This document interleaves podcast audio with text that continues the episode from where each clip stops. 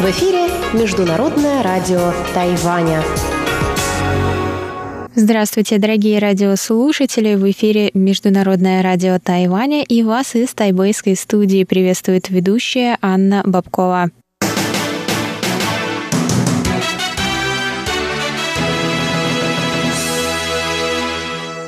Сегодня среда, 6 мая. Мы начинаем наше ежедневное вещание с выпуска новостей сегодняшнего дня. А затем вы, как всегда, прослушаете тематические передачи «Среды», «Китаеведение. Устная история» с Владимиром Малявиным, «Новости экономики» с Андреем Солдовым, а также повтор передачи прошлой недели «Звуки города» с Валерией Гемрановой и Иваном Юмином. На коротких волнах, я вам напоминаю, вы можете слушать нас на частоте 5900 кГц с 17 до 17.30 UTC и на частоте 9490 кГц с 11 до 12 UTC. И, конечно, не забывайте заходить на наш сайт, на котором вы можете прочитать последние новости Тайваня и послушать ваши любимые передачи по адресу ru.rti.org.tw.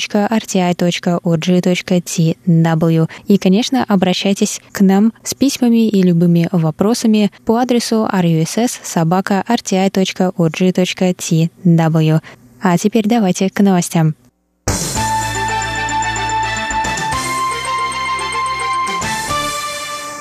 Пресс-секретарь президентской канцелярии Джан Дуньхань сообщил 6 мая, что торжественное мероприятие по случаю инаугурации президента Цай Инвэнь на второй срок пройдет в сокращенном формате из-за эпидемии коронавируса.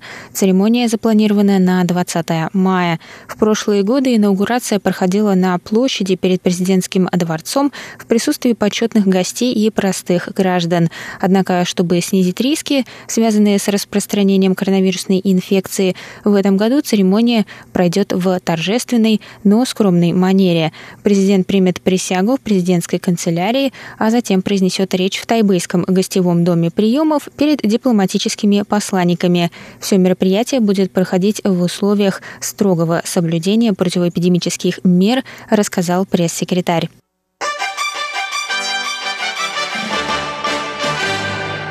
Интервью с министром иностранных дел Китайской Республики Джозефом У вышло 2 мая в подкасте The Foreign Desk британского журнала Monocle. Выпуск подкаста был назван «What can the world learn from Taiwan?» Чему может научиться мир у Тайваня?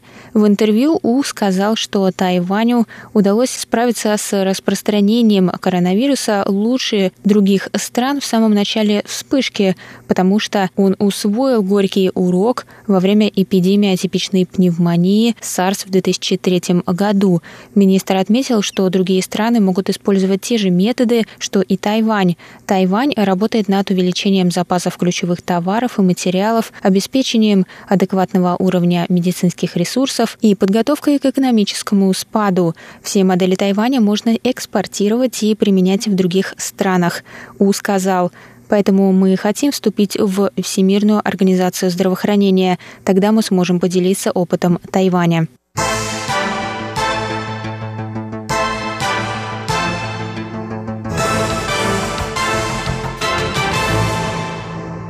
Более 100 официальных лиц и медэкспертов из США и Канады приняли участие 6 мая в видеоконференции «Тайваньская модель», в ходе которой больница Тайань при поддержке Тайваньского министерства иностранных дел поделилась своим опытом борьбы с коронавирусом с Северной Америкой. Среди представителей Тайваня на видеоконференции присутствовал замминистра иностранных дел Сюй Сы Дянь. Он упомянул ключевые пункты тайваньской модели – прозрачность информации, информации, доверие и сотрудничество между правительством и гражданами и использование технологий для сдерживания распространения вируса.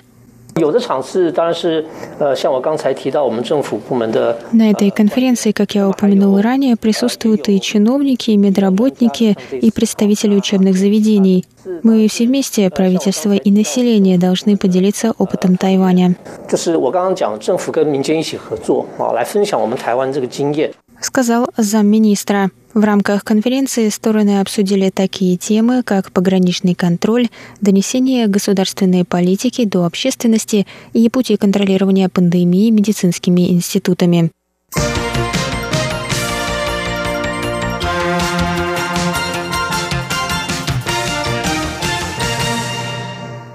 Центральный противоэпидемический командный пункт Тайваня объявил 6 мая об одном новом случае заболевания коронавирусной инфекцией Общее число заболевших по данным на среду 439. 439 заболевшая, женщина старше 30 лет, вернулась 26 апреля на Тайвань из Великобритании, где находилась по работе с января. По прибытии она сообщила персоналу аэропорта о своих симптомах, однако тест показал отрицательный результат. Во время нахождения на обязательном домашнем карантине ее симптомы усилились. При повторном тестировании у нее была диагностирована обнаружена коронавирусная инфекция. Она была помещена под больничное наблюдение. Кроме того, на Тайване за 24 дня не было зарегистрировано ни одного местного случая заражения.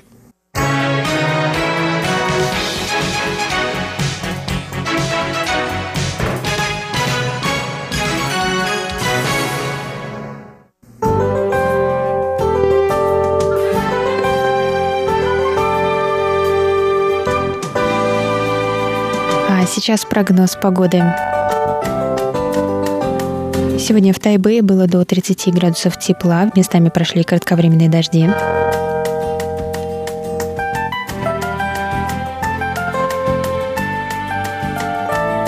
Завтра в Тайбэе ожидается до 28 градусов тепла, возможны дожди с грозами.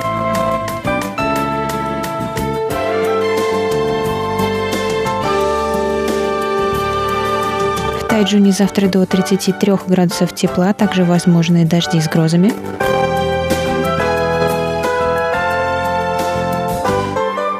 А на юге острова в городе Гаусюни до 32 градусов тепла и ясно.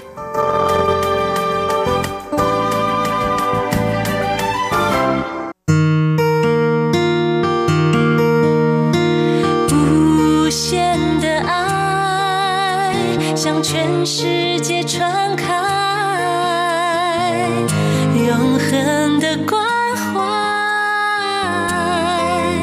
来自他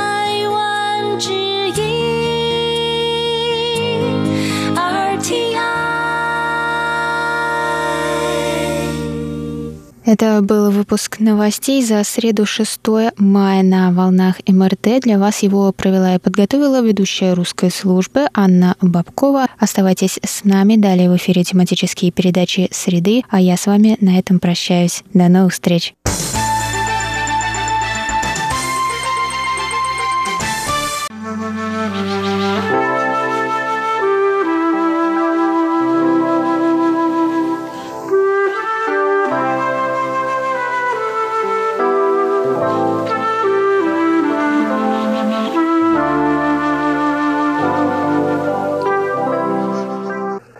Говорит Международное радио Тайваня. Здравствуйте, дорогие радиослушатели. В эфире передача «Китаеведение. Устная история». Я, Владимир Малявин, приветствую вас, но не из студии, а из Москвы, где я нахожусь вот в таком полукарантине и рад вас приветствовать в добром здравии, чего и вам всем, дорогие слушатели, желаю. Сегодня у нас начинается новая серия передач. Это передачи, которые связаны с именем нашего замечательного китаеведа, литературоведа и переводчика Дмитрия Николаевича Воскресенского. Он дал интервью незадолго до своей кончины. Дмитрий Николаевич – настоящий патриарх китаеведения, наш долгожитель. Он родился в 1926 году и скончался в 2017 году, то есть он прожил более 90 лет. Это настоящий патриарх китаеведения, который имел очень много учеников, и я счастлив причислять себя к их числу, хотя, откровенно говоря, не так много э, посещал лекции, будучи студентом, а было это в далеких, извините, 60-х годах, прошлого столетия. И тем не менее присутствие Дмитрия Николаевича оказало его работа, его творчество, его личность. Я был с ним, э, мне кажется, довольно хорошо знаком, бывал у него часто дома, и мы вели довольно откровенные беседы на многие, по многим темам. И я ему очень признателен, благодарен за его наставления и указания, когда я был еще молодой, не оперившийся, амбициозный китаевед. Дмитрий Николаевич особенно запомнился и помнится и сейчас, конечно, своими переводами китайских классических литературных произведений. В молодости я зачитывался его переводом знаменитого романа «Жулинь Вайши», которая э, в русском переводе называется «Неофициальная история конфуцианцев». За ним последовало довольно много произведений средневековой прозы Китая, но мне хотелось бы особенно выделить его переводы замечательного, одного из самых моих любимых писателей Китая, Ли Юя 17-го столетия. Между прочим, одного из первых, если не первого, я тут не берусь утверждать категорически, который стал профессиональным писателем. Он зарабатывал на жизнь литературным трудом, что было большой редкостью в Старом Китае. И его произведение, например, «Случайное пристанище праздных мыслей» Сентин Оую, одно из моих любимых произведений, таких маленьких эссе и заметок Лиюя о радостях жизни и вообще о жизни. Ну и, конечно, известен в нашей стране его перевод романа Лиюя, который в русском переводе называется «Подстилка из плоти» эротический роман, который вот представляет китайскую жизнь в совершенно необычном ракурсе для нас. Итак, интервью Дмитрия Николаевича Воскресенского, патриарха советского литературоведения, переводчика и, кстати, довольно много в своей жизни посвятившего дипломатической работе. Он участвовал, Дмитрий Николаевич, я имею в виду, во многих переговорах официальных в период 60-х, 70-х годов. Очень сложный, драматический период российско-китайских отношений, советско-китайских, как говорили тогда. Итак, интервью Дмитрия Николаевича Воскресенского. Его взяли у Дмитрия Николаевича Валентин Лю и Марк Ульянов в апреле 2017 года, буквально за три месяца до кончины нашего замечательного китаеведа.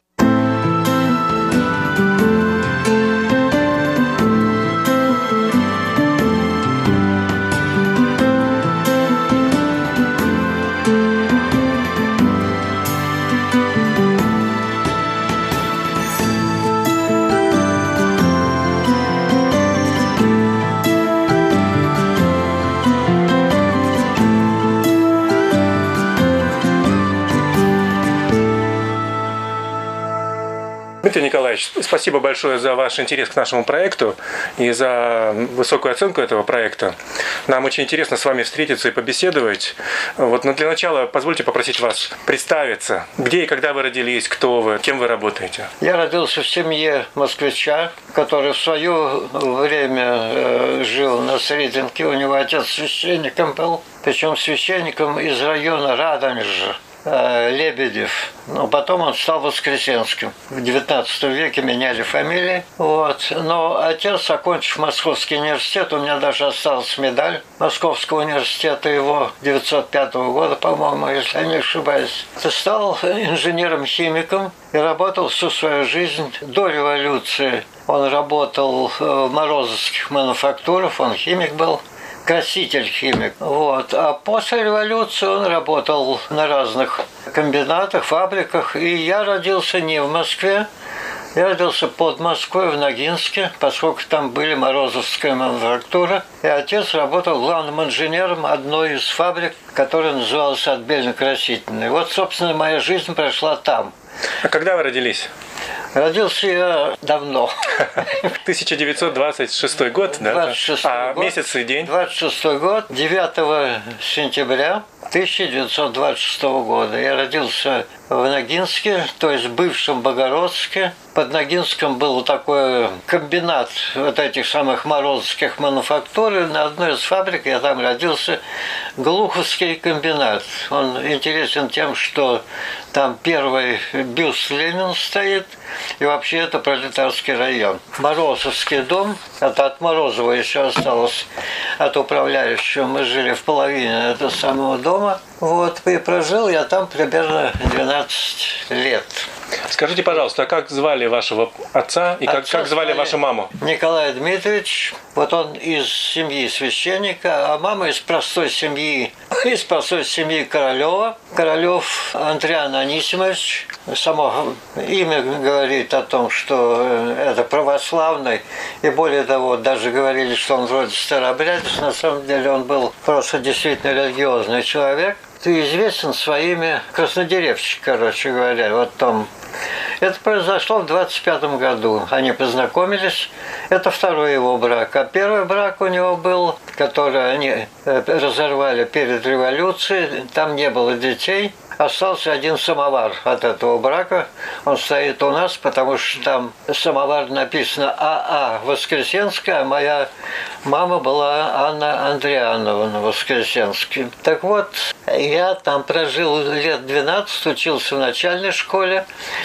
А потом пришлось переезжать постоянно, потому что отец тоже курсировал. Он уехал оттуда в Москву, и работал в наркомате легкой промышленности. Потом он уехал в 1937 году, уехал в Ленинград, и там у нас была квартира большая на Фонтанке, по-моему, если э, не ошибаюсь, трехкомнатная, отличная квартира. Интересно, что он там был тоже главным инженером, а у него начальником цеха был Косыгин. И вот Косыгин потом его перетащил снова в Москву, и отец проработал в какое-то время наркомате, а когда началась война и была эвакуация всех этих самых э, заведений, он работал в Красной Розе. Это Красная Роза э, комбинат, который находится около Крымского моста. Когда-то он был знаменитый. Я даже там работал рабочим, когда началась война. И э, я окончил там 7 классов. Здесь, в Москве, 7 классов уже то где-то нужно было пристроиться. Вот я там слесарем работал какое-то время. Собственно, вот с тех пор мы живем в Москве. Сначала на Сущевке, Сущевской улице, а потом после обменов нескольких с мамой моей и с моей супругой мы переехали сюда. Это было в 80-х годах. Теперь относительно моего статуса учебы. Значит, школа э, была начальная и средняя до шестого класса в Ногинске. А когда я переехал уже в Москву, то э, здесь я окончил 7 классов. И, как ни странно, я не, сначала не пошел в восьмой класс, а подал документы в авиационный техникум. Тогда это было очень модно, потому что Чкалов, открытие Арктики там и так далее и тому подобное. Я тоже самое был увлечен вот этими проблемами. Авиационная техникум имени Годовикова. Он находился сейчас рядом, то есть даже не рядом, а в здании медицинского комплекса Бурденко. Здесь рядом совсем. Но началась война. Началась война, и все эвакуировались, мы остались в Москве во время войны и жили на Сущевке. Жили плохо, естественно, конечно, до того, что там сажали где-то такую картошку и ели с кожурой вместе ее. Но это было начало войны, что ли, будем говорить. Война меня застала не в Москве. Мама меня перед самым началом войны отправила отдыхать в деревню под Гжатск, под Смоленск, теперешний Гагарин. И там, собственно, я и застал войну. Я видел, как летят самолеты на Москву, бомбили. Мне удалось оттуда выбраться. Почему удалось? Потому что немцы подходили уже к Смоленску.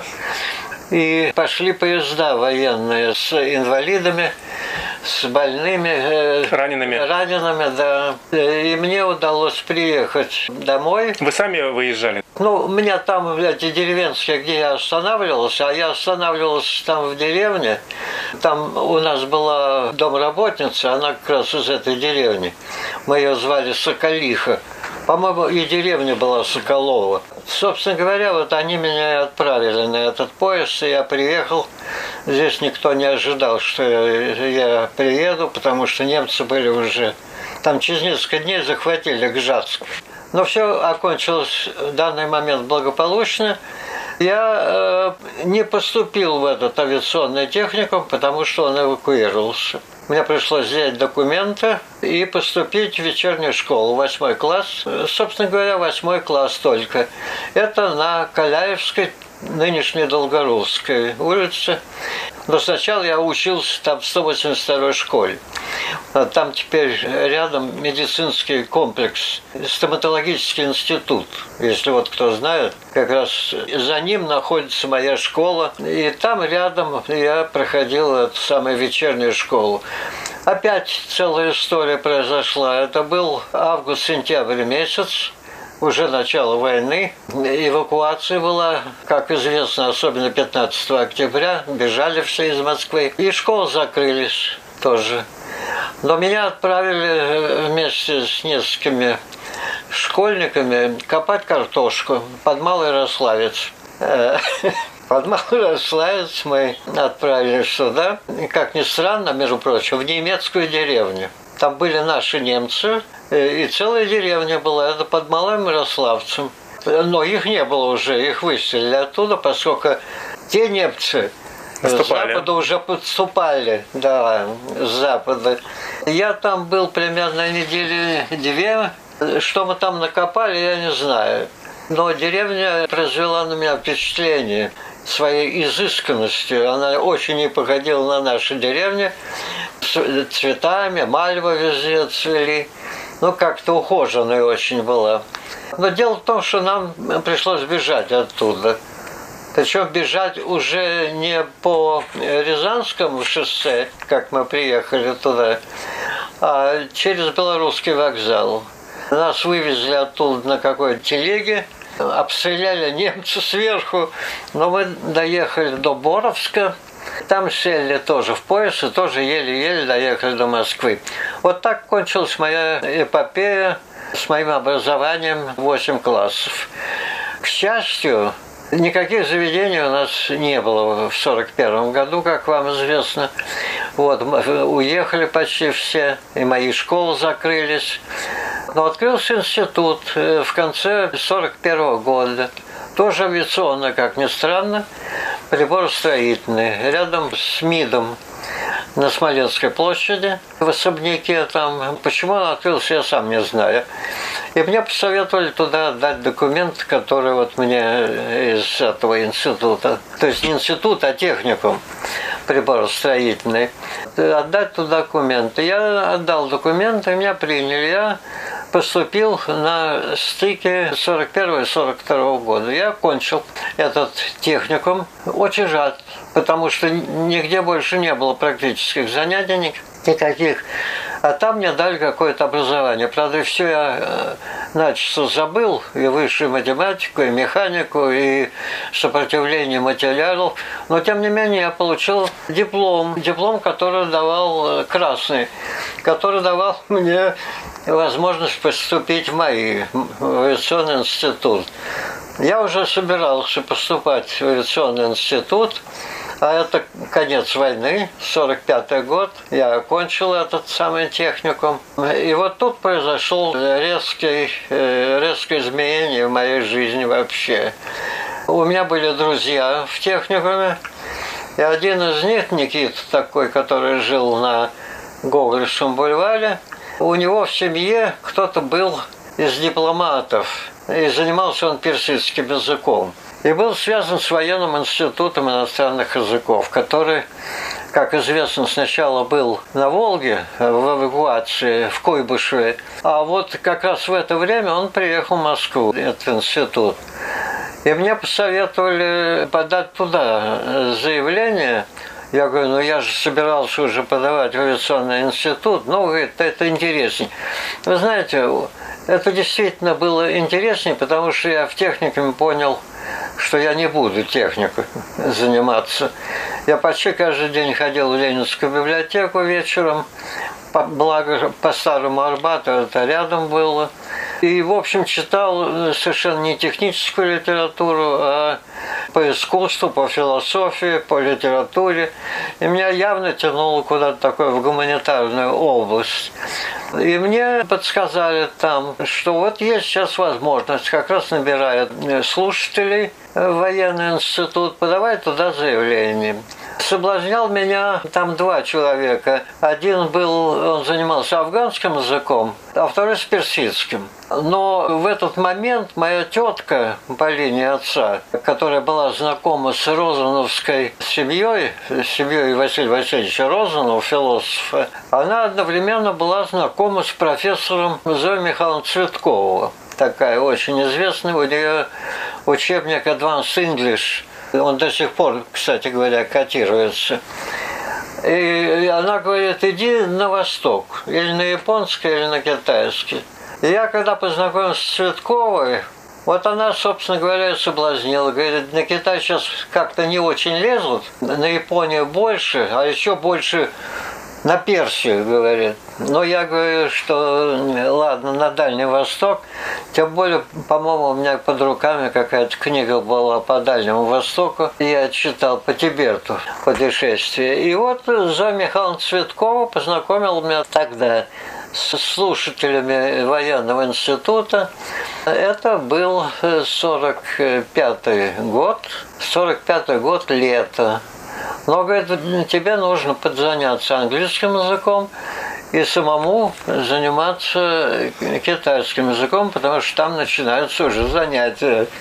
Она мне предложила э, преподавателя китайского языка, с которым я потом познакомился, вот, и он мне дал, так сказать, основы иероглифики. Кто это был? Это был Хильченко. А имя, отчество? Иванова звали, а отчество не помню. Фильченко, который в это время преподавал там как раз иероглифику в военном институте, окончил военный институт. И он меня немножко натаскал, поскольку там уже начались занятия. Я пришел в этот институт, да, приняли документы мои, как ни странно, на Восточный факультет. Я очень рад, что я попал туда. Не только потому, что не было больше возможностей, а потому что там действительно в это время этот институт представлял из себя такое вот гуманитарное сильное заведение, где скопились люди высокого интеллекта.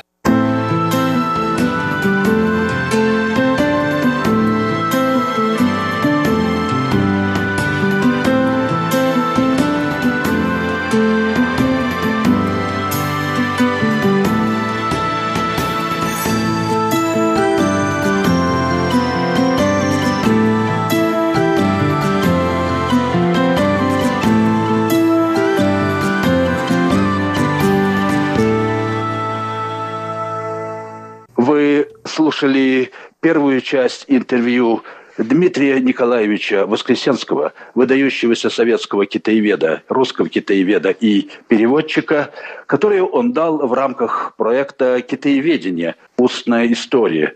Интервью брали Марк Ульянов и Валентин Лю. Всего вам доброго, дорогие слушатели. До следующей встречи в эфире.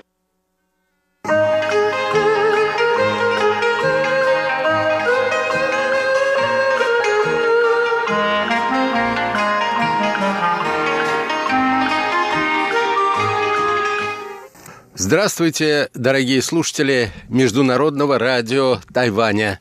В эфире еженедельная передача из рубрики «Новости экономики». У микрофона ведущий передачи Андрей Солодов. Если вы помните, дорогие друзья, то у нас есть несколько рубрик, к которым я постоянно возвращаюсь. Одна из них – это новости энергетических рынков. Другая – сводки с фронтов торговых войн. А теперь, очевидно, настала пора завести новую рубрику, которую я предлагаю назвать так «Сводки с фронтов войны против коронавируса». Сегодня я хочу предложить вашему вниманию – передачу на эту тему.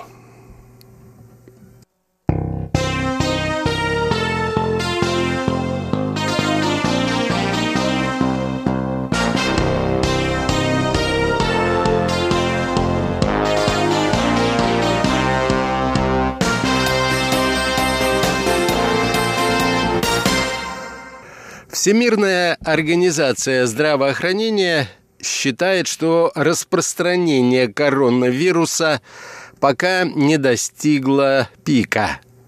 Пандемия нарастает. Страны подсчитывают убытки, но уже начали обсуждать механизмы выхода из карантина. Эксперты уверяют, что ни одна экономика мира не выдержит ограничений более трех месяцев. Всемирная организация здравоохранения оценила введение режима самоизоляции в различных государствах мира.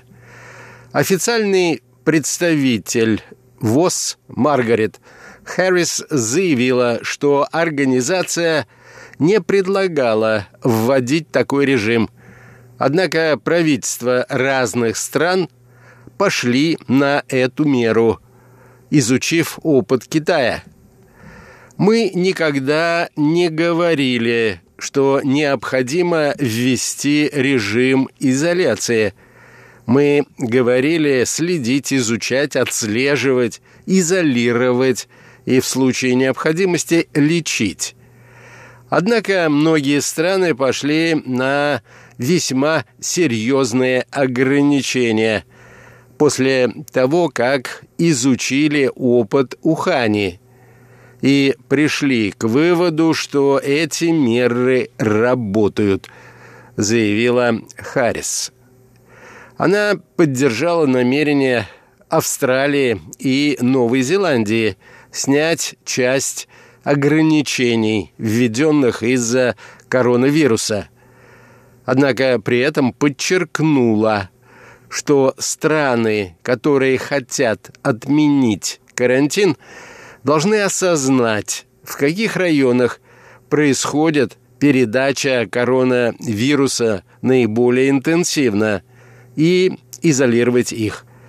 Заболевание продолжает распространяться весьма интенсивно, к примеру, в Восточной Европе.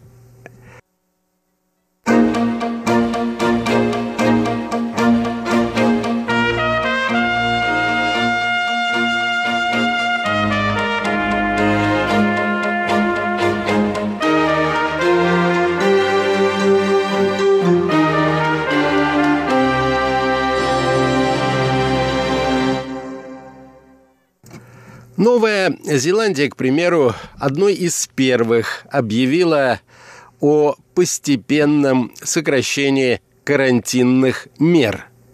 Если бы не жесткие ограничительные меры, количество зараженных в этой стране могло увеличиваться на тысячу в день, отметила премьер-министр этой страны Адн Сейчас же суточный прирост заболевших составляет менее десятка человек.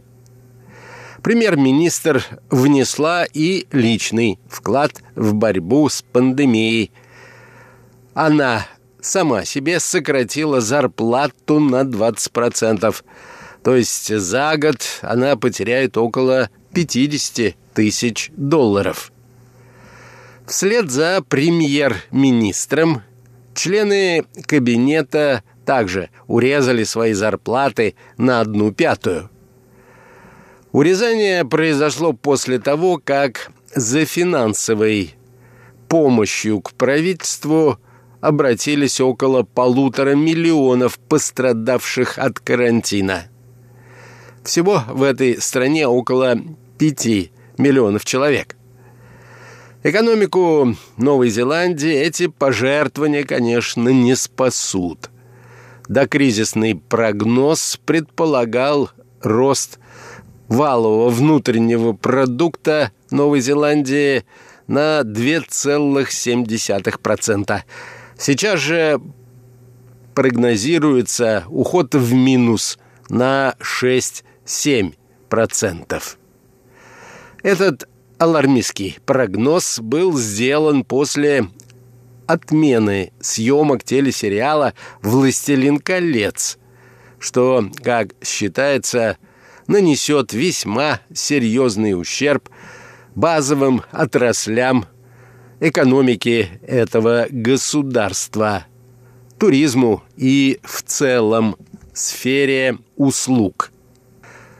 Крупнейшие экономики мира также пытаются подсчитать убытки, которые нанес и еще нанесет коронавирус.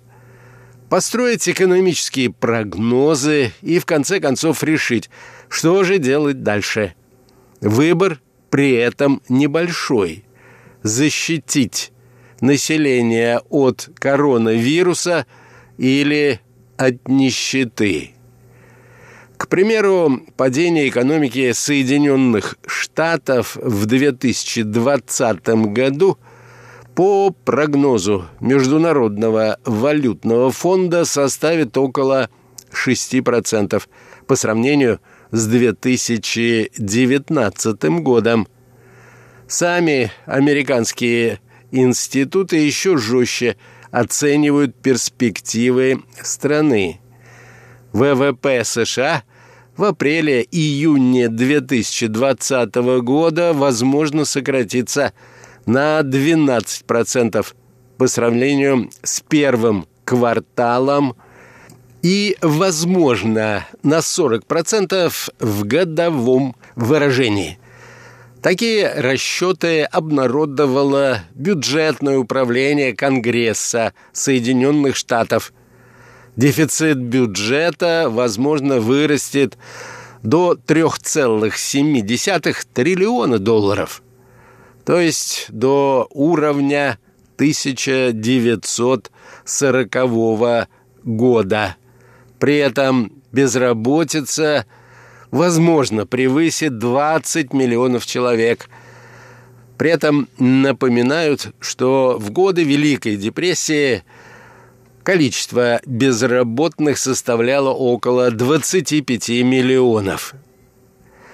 Следует добавить, что в кризисном 2009 году дефицит бюджета Соединенных Штатов был более чем вдвое меньше, всего лишь около полутора триллионов долларов. Американскую экономику ждет резкий спад во втором квартале на фоне факторов, связанных с пандемией коронавируса и в том числе социального дистанцирования, отмечают эксперты.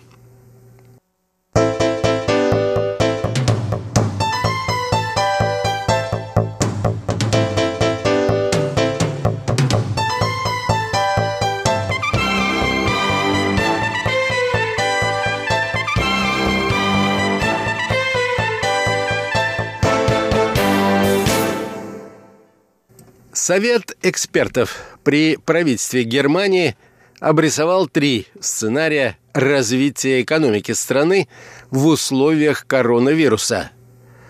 Если ограничительные меры продлятся недолго и будут действовать всего лишь на протяжении весенних месяцев, ВВП Германии в 2020 году снизится на 2,8%. 2%. Если карантин придется продлить и на лето, то это приведет к сокращению ВВП страны на 5,4%. Компромиссный сценарий с постепенной отменой карантина ударит по платежеспособному спросу и в итоге ВВП сократится на 4,5% по итогам года. Какой сценарий будет реализован, пока неизвестно. Но знаменитый на весь мир фестиваль пива «Октоберфест», судя по всему, не состоится. А он проходит каждый год в сентябре – Ранее власти ФРГ уже отменили несколько массовых спортивных мероприятий. То есть развитие событий идет по самому неблагоприятному варианту. Из-за ограничительных мер владельцы полутора тысяч пивоваренных компаний а это малый и средний бизнес, уже терпят беспрецедентные убытки. Здесь, как и в области гастрономии, сбыт почти полностью отсутствует, утверждают наблюдатели.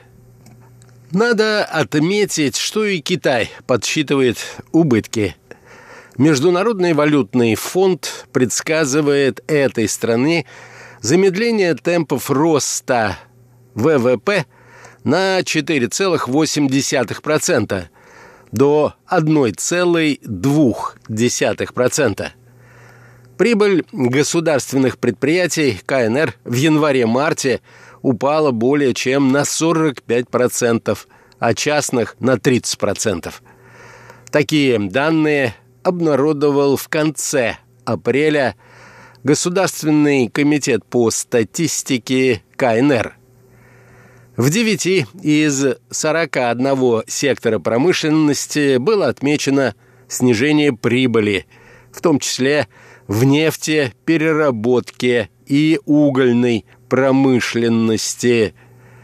Более чем на 180%, в металлообработке и машиностроении на 85%, в производстве автомобилей на 80%. Прибыль производителей текстиля упала в КНР почти на 40%, продуктов питания на треть, а фармацевтической продукции на 16%. По данным Государственного комитета здравоохранения КНР, в конце апреля из больниц Уханя, откуда, собственно, и началась пандемия, были выписаны последние 12 пациентов, госпитализированные ранее с диагнозом коронавирус. А позднее, если верить официальным данным, не выявлено пока ни одного человека с подозрением на наличие инфекции. Мы с коронавирусом в Китае и пугающие прогнозы экспертов о перспективах национальных экономик дают возможность правительствам различных государств скорректировать меры, необходимые для того, чтобы поддержать здоровье граждан и собственную экономику, что недостижимо без снятия карантинных мер.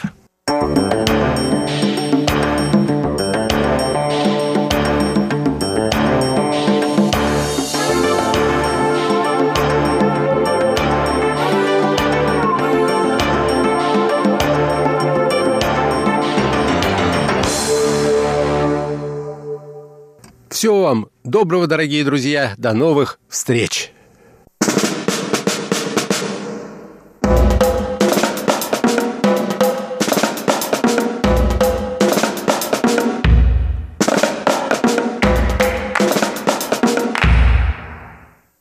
Ванюша, привет. Привет, Лера. Как ты? Ой, я отлично, Вань. У тебя как дела? Нормально здоровый, это самое главное. Ты здоровая? Конечно, здоровая. Если бы я была не здорова, я бы сейчас к тебе не пришла. Правильно. Молодец. Здравствуйте, дорогие друзья. У микрофона ваша даявский ведущий Иван Юмин. И Валерия Гемранова. А это значит, что в эфире ваша самая любимая передача «Звуки, Звуки города». города.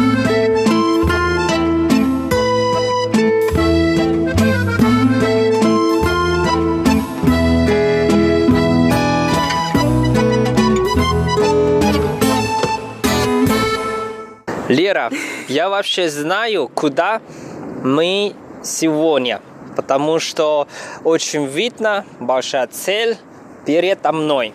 Та-дам! 101. Да, но у меня вопрос. Мы же про 101 уже говорили давно-давно. Даже с специальной гости, это твоя мама.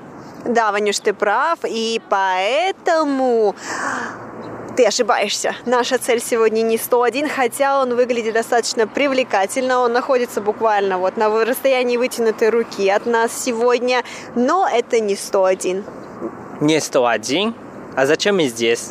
Я хочу, чтобы ты немножечко подумал. Как ты думаешь, вот мы сейчас находимся в районе Синичи, в районе Сини, неподалеку от 101, и ты уже знаешь прекрасно, что это не 101. И я тебе скажу больше, это даже не центр торговли, а международный центр торговли, который находится буквально через дорогу от 101. А какие достопримечательности у нас есть еще в этом районе неподалеку вот от 101 и торгового центра? Ну, еще говоришь, конечно, кинотеатр. Я знаю. Мы сегодня фильм смотрим. Ванюш, ну какой фильм? Самоизоляция. Во-первых, нужно соблюдать дистанцию с другими людьми. То есть вот мы с тобой должны находиться на расстоянии как минимум полтора метра от других людей. Какое кино? Это закрытое помещение. Ну, зато мы можем отдельно сесть. Да, если вдруг кто-то чихнет, а я в маске. Нет, Ванюш, не в кино мы сегодня с тобой идем, мы сегодня с тобой идем в другое место. Подумай еще. Я тебе скажу, что это историческое место. Довольно-таки знакомо э, всем тайбейцам. Историческое место и всем известно? Угу. Угу. Угу. Как же так? У меня нет ответа. Ну хорошо, Ванюш, если у тебя нет ответа, то давай я тебя туда отведу, а ты самостоятельно уже расскажешь зрителям, что же это за место, куда я тебя привела. Потому что я уверена сто процентов, что ты здесь бывал и не раз, и то, что ты прекрасно знаешь это место. Хорошо, посмотрим.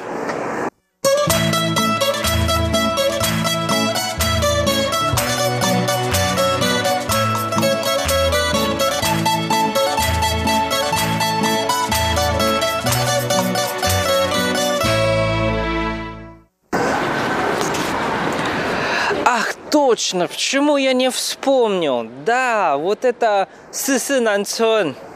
Правильно, Ванюш. Или военные поселения 44. Да, и здесь раньше жили, если я не ошибаюсь, раньше здесь жили военные. Да, верно, Ванюш, это в переводе на русский, дословном переводе, это 44-я южная деревня. Почему она носит такое название, мы расскажем позднее, но ты угадал. Я раньше бывал здесь один раз, но это уже давным-давно. Здесь, правда, жили военные, которые переехали из Китая. Да, Ванюш, а, это было военное поселение, оно называлось как военное поселение, одно из нескольких, которые были учреждены на Тайване а, в 1949 году, как раз когда правительство Гаминдана сбежало из Китая на Тайвань. Вот, но я хочу тебя поправить, потому что хоть это и называется военное поселение, но здесь никогда не жили военные. Здесь никогда не жили военные, а почему здесь называется? Даже на таблице написано, что Military Families Community Hall. Ну, значит, здесь жили военные. А, не совсем верно. Здесь жили рабочие завода.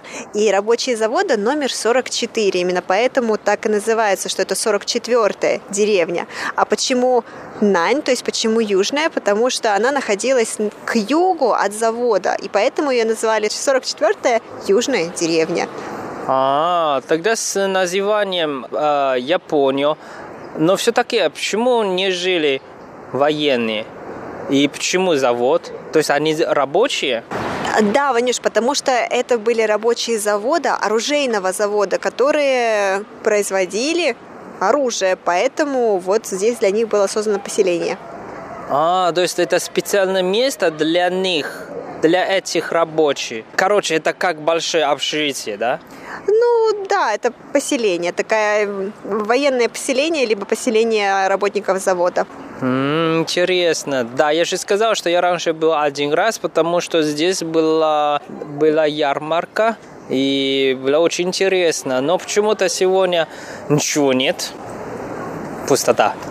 Я думаю, может быть, это связано либо с погодными условиями, либо с коронавирусом, который здесь бушует, и таким образом власти, может быть, пытаются э, ограничить взаимодействие людей друг с другом, возможно. Хорошо, но я думаю, мы ради мы уже сюда приехали, погуляем, посмотрим, наверное. Конечно, пойдем прогуляемся, потому что поселение достаточно небольшое. Вот мы здесь можем видеть несколько домиков. Они такие одноэтажные, конечно, очень маленькие, очень простые домики. А для тех, кто бывал в российской деревне или кто живет там, они будут очень знакомы. Вот. А пойдем, пройдемся, потому что здесь достаточно красиво, и здесь очень много пар очень много пар, потому что такое романтическое место. А, пойдем, наверное, ко входу тогда. Да. А здесь, наверное, я читаю, это тоже как маленький музей, да, именно про это районе. Тогда посмотрим. Да, Ванюш, ты прав, это как уже сейчас историческое место, историческое, исторический памятник, наверное, а вот тем временам, прошлым временам. Поэтому сюда многие приходят, а, чтобы посмотреть, как раньше жили, чтобы увидеть вот эти исторические памятники. А, мы сейчас можем с тобой даже зайти внутрь и посмотреть.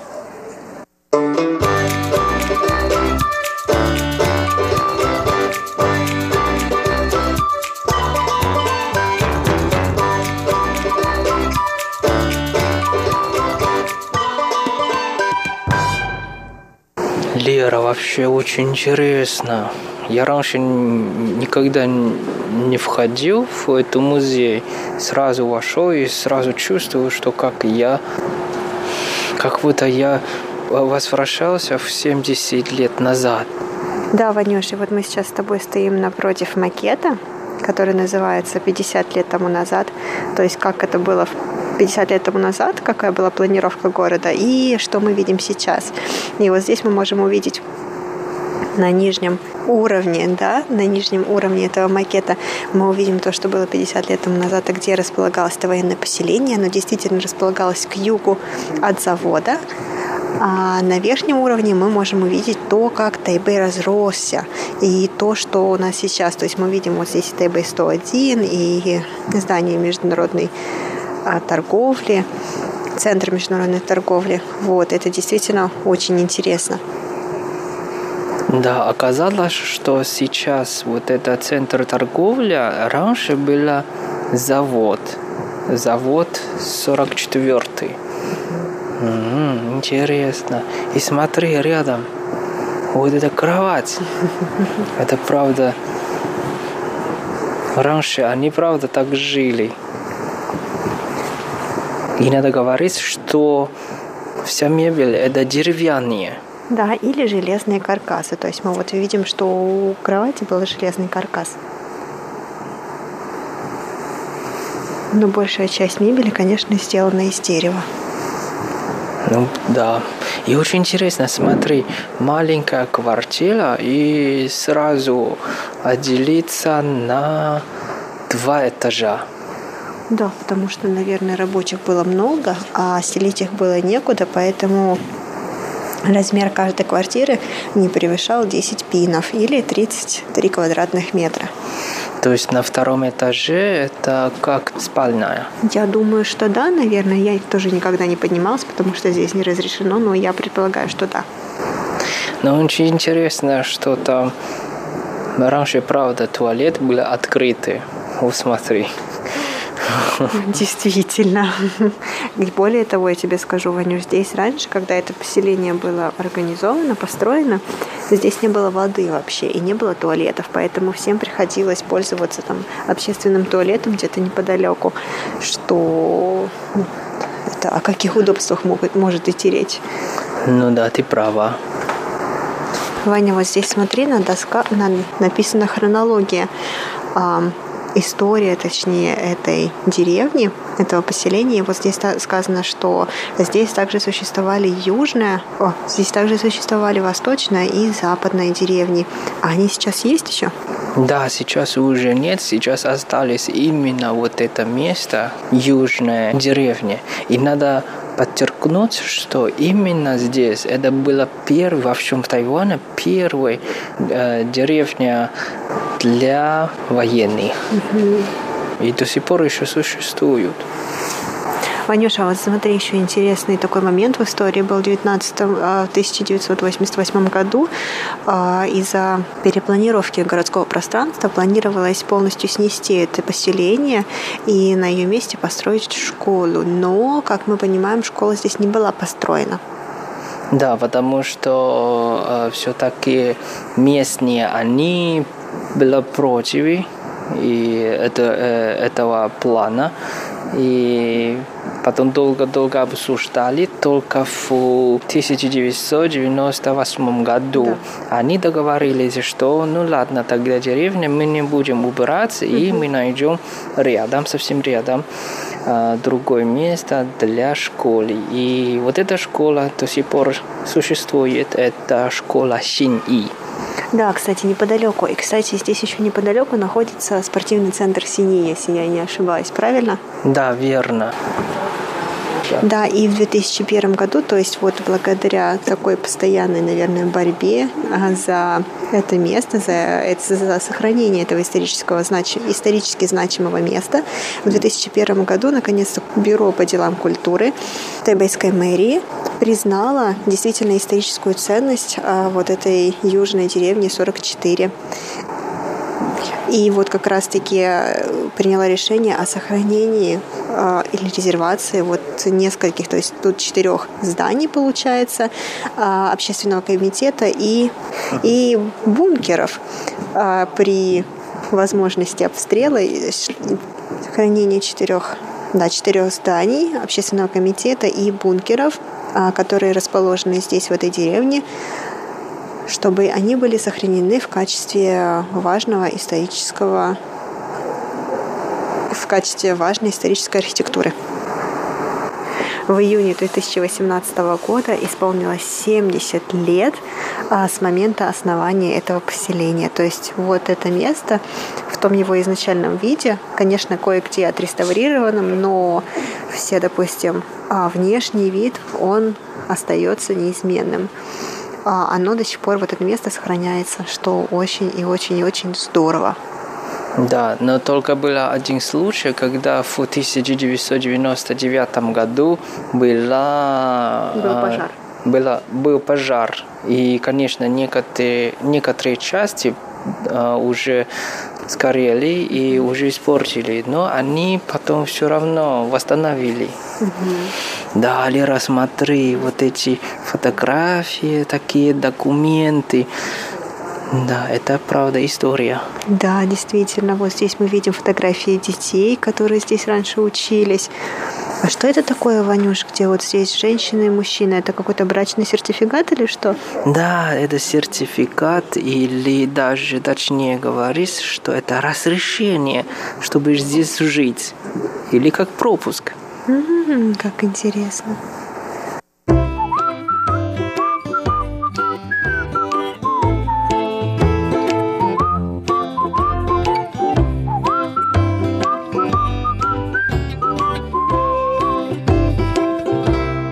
Дорогие друзья, сегодняшняя передача подошла к концу. Надеемся, что вам понравилось. Ее для вас приготовили и провели Валерия Гимранова и Иван Юмин. До скорой встречи. Пока.